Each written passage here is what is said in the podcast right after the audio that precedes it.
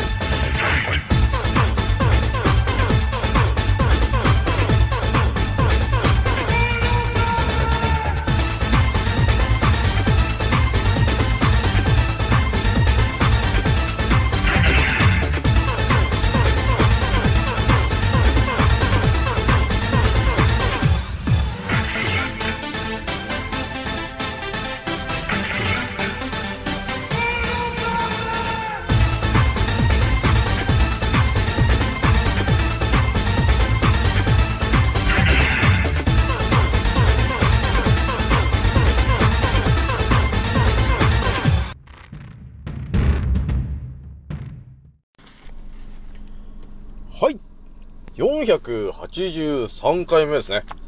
賢者の戦闘プログラム第379弾。始めさせていただきます。創造戦オメガ号、宇宙一の免疫力マスター、青木丸でございます。今から話すことは、私の個人的見解と、おとぎ話なので、決して信じないでくださいね。はい、ではですね、今回ね、いつも通りインスタの告知でお伝えしたんですが、えー、まずね、一発目にお伝えするのはですね、えー、まあ私がね、ふとね、えー、ちょっとね、思った話なんですよね。えー、それがですね、学生時代に、えー、スポーツとかね、まあそういう習い事を、えー、やるんだけど、まあやるんだったら、丸々やっとけばよかったな、っていう話なんですよ。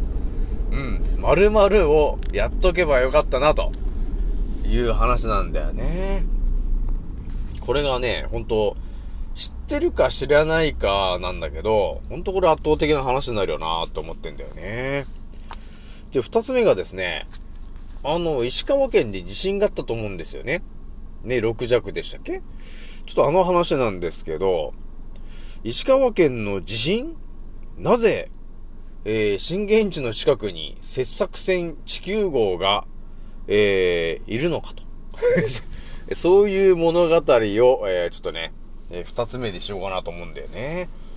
で、最後ね、気軽に DM くださいねのお話をね、しようと思いますと。じゃあ今回ね、気づいた方と覚醒した方がですね、一番注意しなければならないことと、その立ち回り方。今回ですね、279回目になりました。いう感じでね、えー、今回もスタートするわけなんですが、えー、ひとまず私のアンカーラジオは、えー、今のところ、えー、19,500再生、ね、まあ、突破してますからね。えー、ひとまずじわじわね、えー、聞いてもらえる人が増えてるので、えー、聞いてくれてありがとうということでございます。えー、そして私の、えー、レアなね、えー、テレグラムの方もですね、えー、気づいたら100名を超えておりまして、えー、今、104名の、ね、方が、え、私のテレグラム、怪しげなテレグラムに、え、登録して、え、ほぼ世の中に出てこないと いう情報、圧倒的な情報を、えー、インプットしちゃってると、え、いうことがあるんだよね。まあ、あのね、テレグラム見てもらえればわかると思うんですけど、あのビル・ゲイツがね、えー、なぜこのワクチンを開発するだけの、えー、知識を得たんですかと、えー、いうところの、ね、もうこれビル・ゲイツしかわかんないんじゃねえかっていう情報も上げてるからね、と。それを見ると多分みんなもわかるようになる、なると思うんですよ。あ、だからビル・ゲイツはワクチンを作れるようになったんだ。ってね。ね、あの、マイクロソフト、パソコンのオタクみたいなやつが、どうやったらワクチンを作れるぐらいの知識が増えるのかというところのね、圧倒的な話しちゃってるんで、これもね、本当に、えー、レオナルド・ダ・ヴィンチがね、えー、の思考に目覚めなければ、そんな情報を発信できなかったと思うんですけど、なぜかわかるようになっちゃったんだよね。じゃあそんなこんなでね、やっぱりね、えー、最近押してるからね、ちょっと、えー、あの、お話一発目に行かないとな、というところがあるんですけど、いや、私がね、最近ね、あの、思った話なんですよ。まあ、それはね、あのー、ちっちゃい頃とかね、要するに子供の頃とか、あのー、学生時代の時にね、まあ、いろんな習い事をやるじゃないですか。これほんと当たり前と常識に生きてる人だと、やっぱり何かしらの習い事っていうのを、子供のじ、ね、子供時代とか、学生時代にやると思うんだよね。例えばその、えー、少年だったとして、えっ、ー、と、野球をやったりとかね、するじゃないですか。どっかの野球のクラブに入ったりとか、するじゃんあとは学校の部活みたいなのでね、えサッカーとか野球とかやるじゃないですか。まあ、あと女性で言ったらね、ピアノだったりね、あの、あとはこう吹奏楽だったり、えー、美術部だったりっていろいろあるんだと思う、いると、いろいろあると思うんですよ。そういう習い事みたいなね。やるじゃないですか。やるんだけど、私がね、今、いろいろ頭に、浮かべて、えー、思ったことがあるんですよ。いやー、あれやっとけばよかったなって思うんだよ。それがね、何かというと、まあ、最近お伝えしてると思うんですけどね、あのー、えー、アメミヤ家、ね、アメミヤ家の話に到達して、えー、そのね、えー、ケーブ流っていう、まあ、そういう武術なんだけど、よく見るとね、ケーブ流体術っって言ってるんですよ。ね、皆さん、体術って言ってるんだけど、普通にね、あの、当たり前と常識の世界を生きてると、多分ね、ほんとその、体術っていうものについて、出会う人ってあんまいないんだと思うんだよね。私も、その体術っていうものに出会ったことなかったんだよね。今まで。この雨宮家の話で、ね、それに到達して、あ、体術っていうものがあるんだよな、と、えー、いうことにね、気づいたんですよ。ね。で、体術っていうのはこういうものなんだと、えー、いうその真髄を、えー、知ることができたのは、そのね、雨宮家の、ね、あの達人の、雨宮先生の動画を見て、あ、そうなんだと、えー、いうことがあって、ね、あ、体術っていうのはそこすげえなと、えー、いうことにね、気づいたんだよね。えー、だから多分ね、この地球にいる当たり前と常識の98%の人は、多分ね、その体術と呼ばれてるものがどういうものなのかということも知らされずになくなってんだよなって思ったんですよ。そしたらね、ほんともったいねえなってなったんですね。なので、私が、あのー、ね、えー、おすすめしたいこと、要するに、ああ、これやった方がよかったなっていうものが何かというとですね、その〇〇と呼ばれてるのは何かというとですね、もちろん、体術なんだよね、という話なんですよね。これ結構ね、私もね、これ圧倒的な話なんですけど、まあ普通に生きてるとね、その体術っていうものには出会わないじゃん。で、私もね、そのいろんな、その、習い事みたいのをね、やってきてるけど、まあ無難にこの、水泳とかね、で 水泳とかやるじゃん。ね。で、水泳とか、あとなんかこの、どっちかっていうとこの青木丸はね、その球技とかよりもね、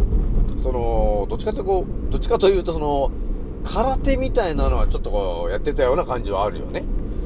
まあ、やってたことはあるんだけど、でもね、空手って、多分ね、ほんとピンからキリまであるじゃないですか。ピンからキリまであるんだけど、やっぱりね、そのね、雨宮先生の警部流体術っていうものを目にしてしまったらですね、普通の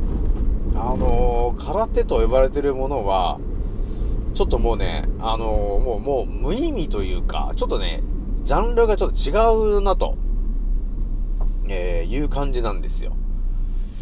だから空手って言えばそのね、えー、極真空手とかっていろいろあるじゃないですか。ね。いろいろあるんだけど、なんていうのかな、やっぱり当たり前と常識の枠の中で、やっぱりやってる武術っていう感じがあるんだよね。だから、空手って言うとさ、なんか、やっぱりこう強いじゃん。強いってイメージあるんだけど、でも、基本はやっぱり、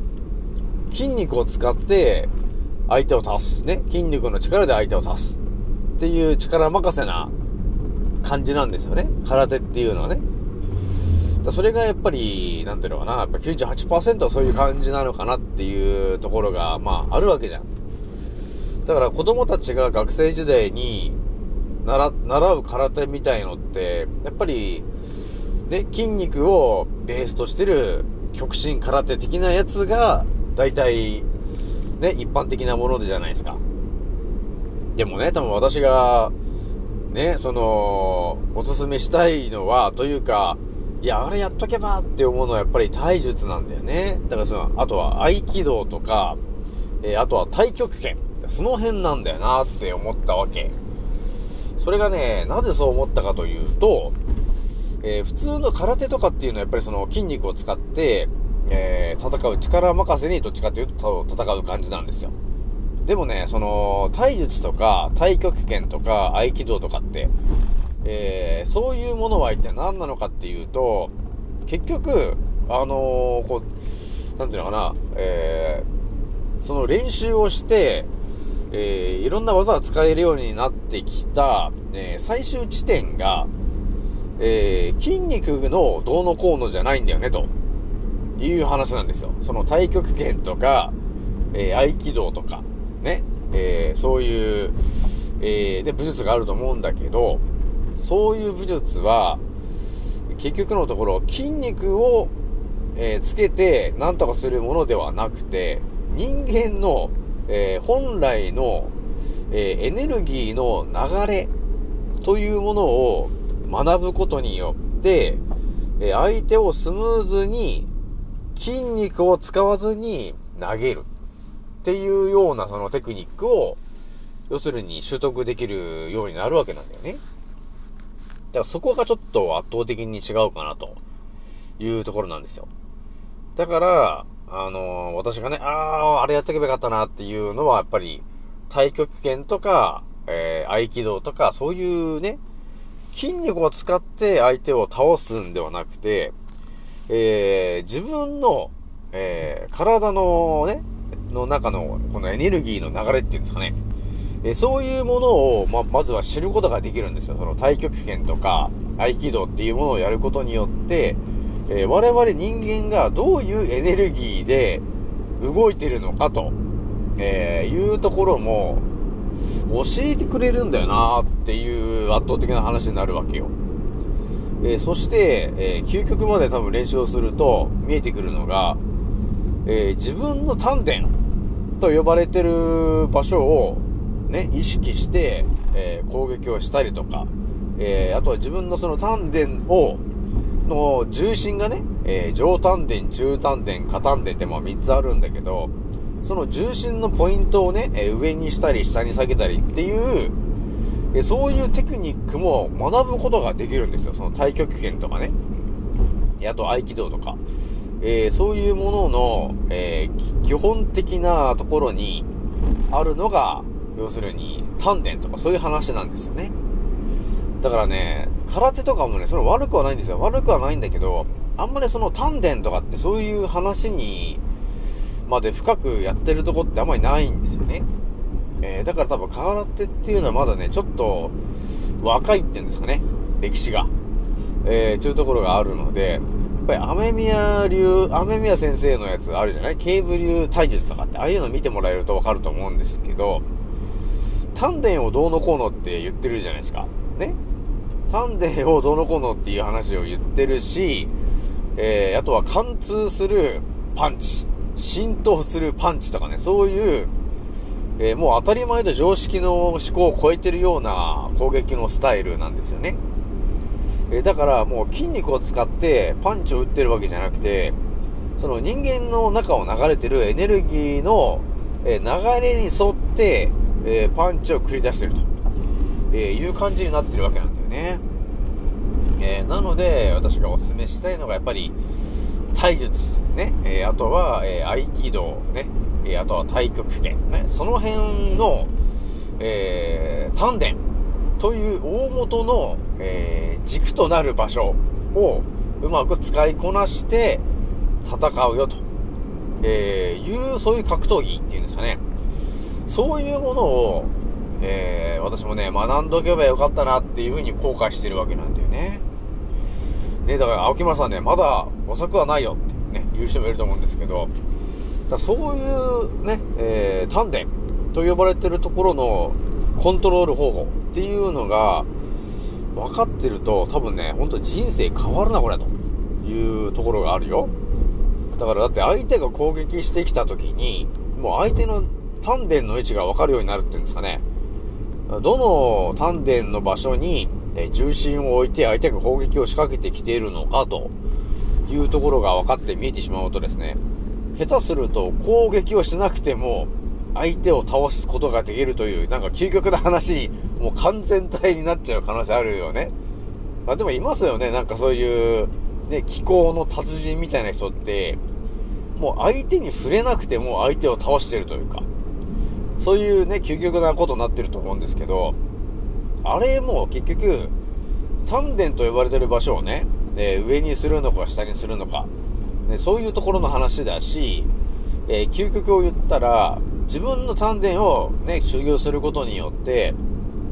相手の丹田の位置を変えたりとかね、だそういうことを、ができるようになるわけなんですよ。だから究極じゃない？そういう話って。えー、だからやっぱり、昔ね、えー、ちっちゃい頃に何かなお、何かね、学、えっ、ー、と、いろんなスポーツとかね、そういう習い事をやるとしたら、えー、間違いなくやっぱり太極拳とかね、えー、自分の、まあ、人間の丹田を動かすとか、コントロールするとか、そういう習い事を習っておけばよかったかな、ということになるんですよ。ね。だからね、えっ、ー、と、これは私のアンカーラジオを聞いてる、ね、これマニアックなね、あのーえー、美人のね、女性たちが多いんだけど、やっぱその中でもね、やっぱりあの、イケメンの男性も多いわけよ。ね。えー、そして、実はですけど、結構ね、若いね、あのー、チャレンジャーなね、え、若いお子様も結構実は聞いてたりするわけなんだね。この青木丸のラジオはね。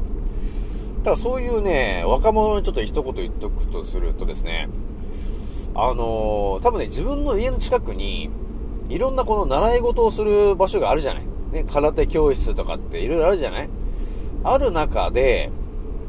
あのー、自分のね、その丹田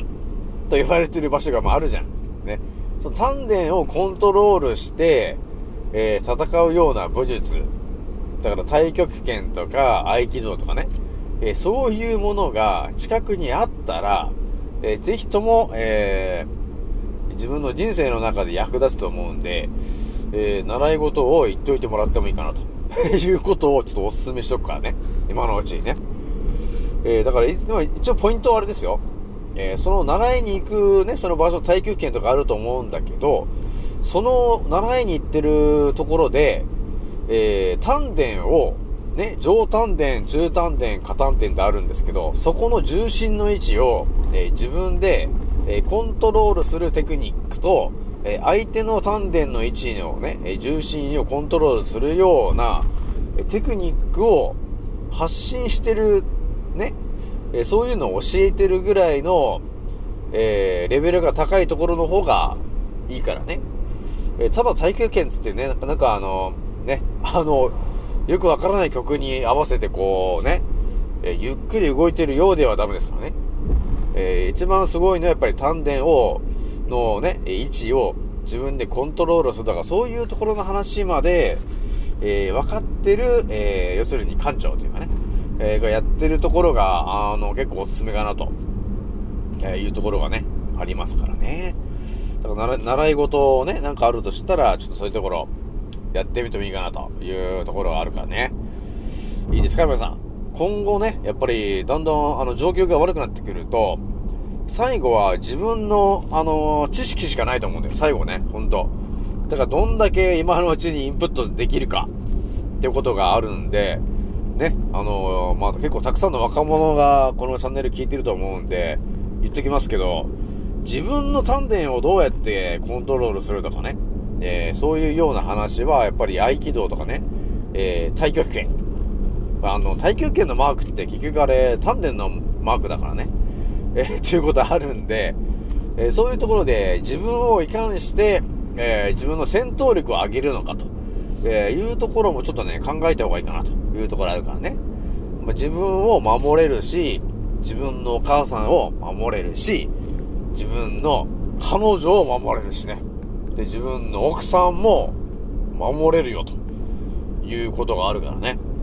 いいですか、皆さん。ほんと当たり前の常識の人で、えー、丹田を使いこなせる人なんて僕はいないんで、ね。だから何回挑んできても、丹田をね、自分が、えー、使いこなせていたら、雨宮先生のように、えー、対処できるようになりますからね。なので、えー、ぜひともやってみてほしいなというところがあるからね。じゃあなんだかんだね、えー、20分使ってますからね。あの、えー、次のね、ちょっと、えー、石狩県のあの地震の話するんですけど、いやー、あのね、私もね、うすうす感じてはいるんですけど、ちょっとね、あのー、えー、石川県でね、6弱の地震がありましたと、ね、いうところがあって、ちょっと引っかかったんだよね。あれそういえば、あのー、地球号ってあの、切削船どこ行ってんのかなってね。ちょっと前ね、あのー、東京湾の方にいたんですよね。で、今どこにいんのかなって調べたら、えー、なぜかそのね、石川県の能登半島のね、あの、震源地のちょうど真下にいた、真下というか、そのポジ、そのポイントにいたわけよ。ね。だから、一応テレグラムのところにはね、その、えー、その、それ系の、えー、情報を発信しといたんですけど、ね、あれ？石川県のね、その能登半島の先端のところでね、地震がありましたって言ってるんだけど、え、なんでそのね、地震があった震源のところの真上に地球号ががいて穴掘ってんだよと いうことがあるわけですよ。で、これね、ほんと、その地球号と呼ばれてるね、あの、地中をね、海底を掘るやつなんですけど、そいつがね、この、今までこの南海トラフだっつって、あの瀬戸内海とかね、あの辺をバンバン掘ってたんですけど、えそれがね、あの、東京湾にいたと思ったのが、気づいたら石川県の方まで移動してたわけよ。っていうことがあるので、ちょっとね、今後警戒しておきたいのが、えー、なんか石川県来ちゃったんで、次どこなのかなって考えたときに、まあだいぶね、次起きる地震が起こされる場所っていうのが、地球号が動き出す方角の場所っていうのは結構、あの、可能性が高いくなってくるから、それが、あの新潟の方なのか、えー、それとも、えー、その、島根県の方なのかと、えいうところがあるので、ちょっとね、地球号の動きはちょっと把握しておきたいかなと、えいうところがね、え、あるので、またいろいろね、え、情報が入ったらお伝えしますけど、え、ひとまずは石川県、えー、地球号がうろうろしてる間は、ちょっと、あの、またでかいのが来るかもしれないんで、注意しておいてほしいなというところがあります。え、そして地球号が右の方に行ったら、えー、新潟気をつけるよと。ね。え、あとは南の方、左の方に行ったら、島根県とか、え鳥取とかね、えあと岡山とか、え兵庫とかね、あの辺ちょっと気をつけるよと、えいうところがあるので、え皆さんちょっと警戒しておいてほしいなと、えいうところがあるからね。じゃあちょっとね、これぐらいにしといて、えー、最後ね、えー、気軽に DM くださいねの、えー、お話なんですけども、まあ、結構ね、昨日いろいろね、DM 来てたんですけど、まあ私がね、あのクエン酸と重曹の話しちゃってたから、結構みんなね、いや、飲んでるんですよって人が多いよね、やっぱりね。多いからっていうので DM いろいろくれてたんですけど、ね、まあ、まあ、それで DM で私がパッと答えてしまうとですね、ネタバレしちゃうと、えー、いう、いうことがあるので、ちょっと相当してるところはあるんですけど、まあね、あの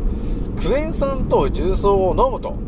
ね、えー、言うこと自体は、うん、悪くないんだと思うんですよ。うん、悪くないとは思ってるんですけど、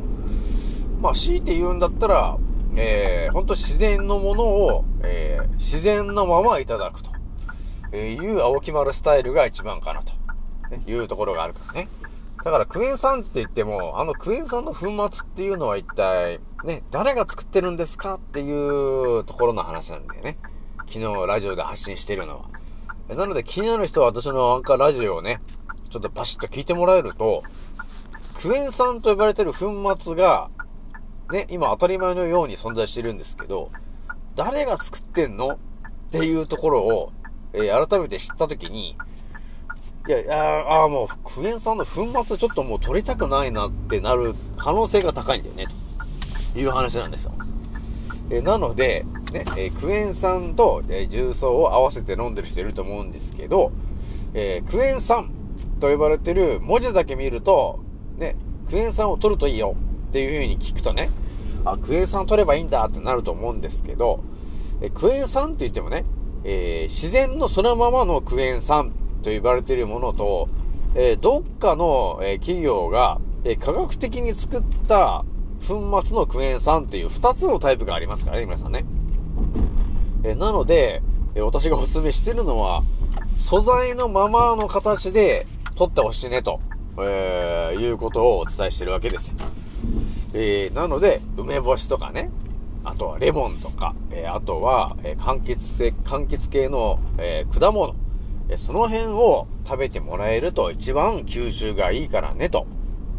ね、音色が綺麗だから吸収がいいからねっていうことをお伝えしてるからね。だから、えあのね、どっかのわかんないね、その、あの、例のね、チャールズ・ビビビの会社が作っているクエン酸の粉末を、えー、取って酸っぱいなって言ってても、不安定なものだからね、皆さん。だから結局、あの、あんまり、はっきりといい効果は出ないと思うんですよね。で、それはもうやっぱり人工的に作ってるものなんで、ね、だからまあ良くないよと、自然なものが一番いいからね、という話だからね、皆さん。えー、ということになりますからね、皆さんね。じゃ今回ね、えー、これぐらいにしておきますと。次のせいでまたお会いしましょう。またねー。もうそろ大空の彼方曇り空がはけてく時計は午後5時回ってるそれでも遅くはないんだ目を閉じて考えるふりはもうやめにして誓ったんだ今の俺ならばきっとどこどこまでも今俺は旅の途中この広い未来で俺は何か見つけられるかな不安だけど今飛び立つ俺のエアプレイ今飛び立つ俺のエアプレイこのワクワク抱いて明日へ飛び立つんだ、oh yeah、いざ着陸させる俺はまるでパイロット Yeah どこにでもある小さなしがらみに振り回されている未だに右左左右気にしないように生きるだってライフは一回きりなのにまた誰かが噂話噂話そんなくだらない時間使ってなら俺ら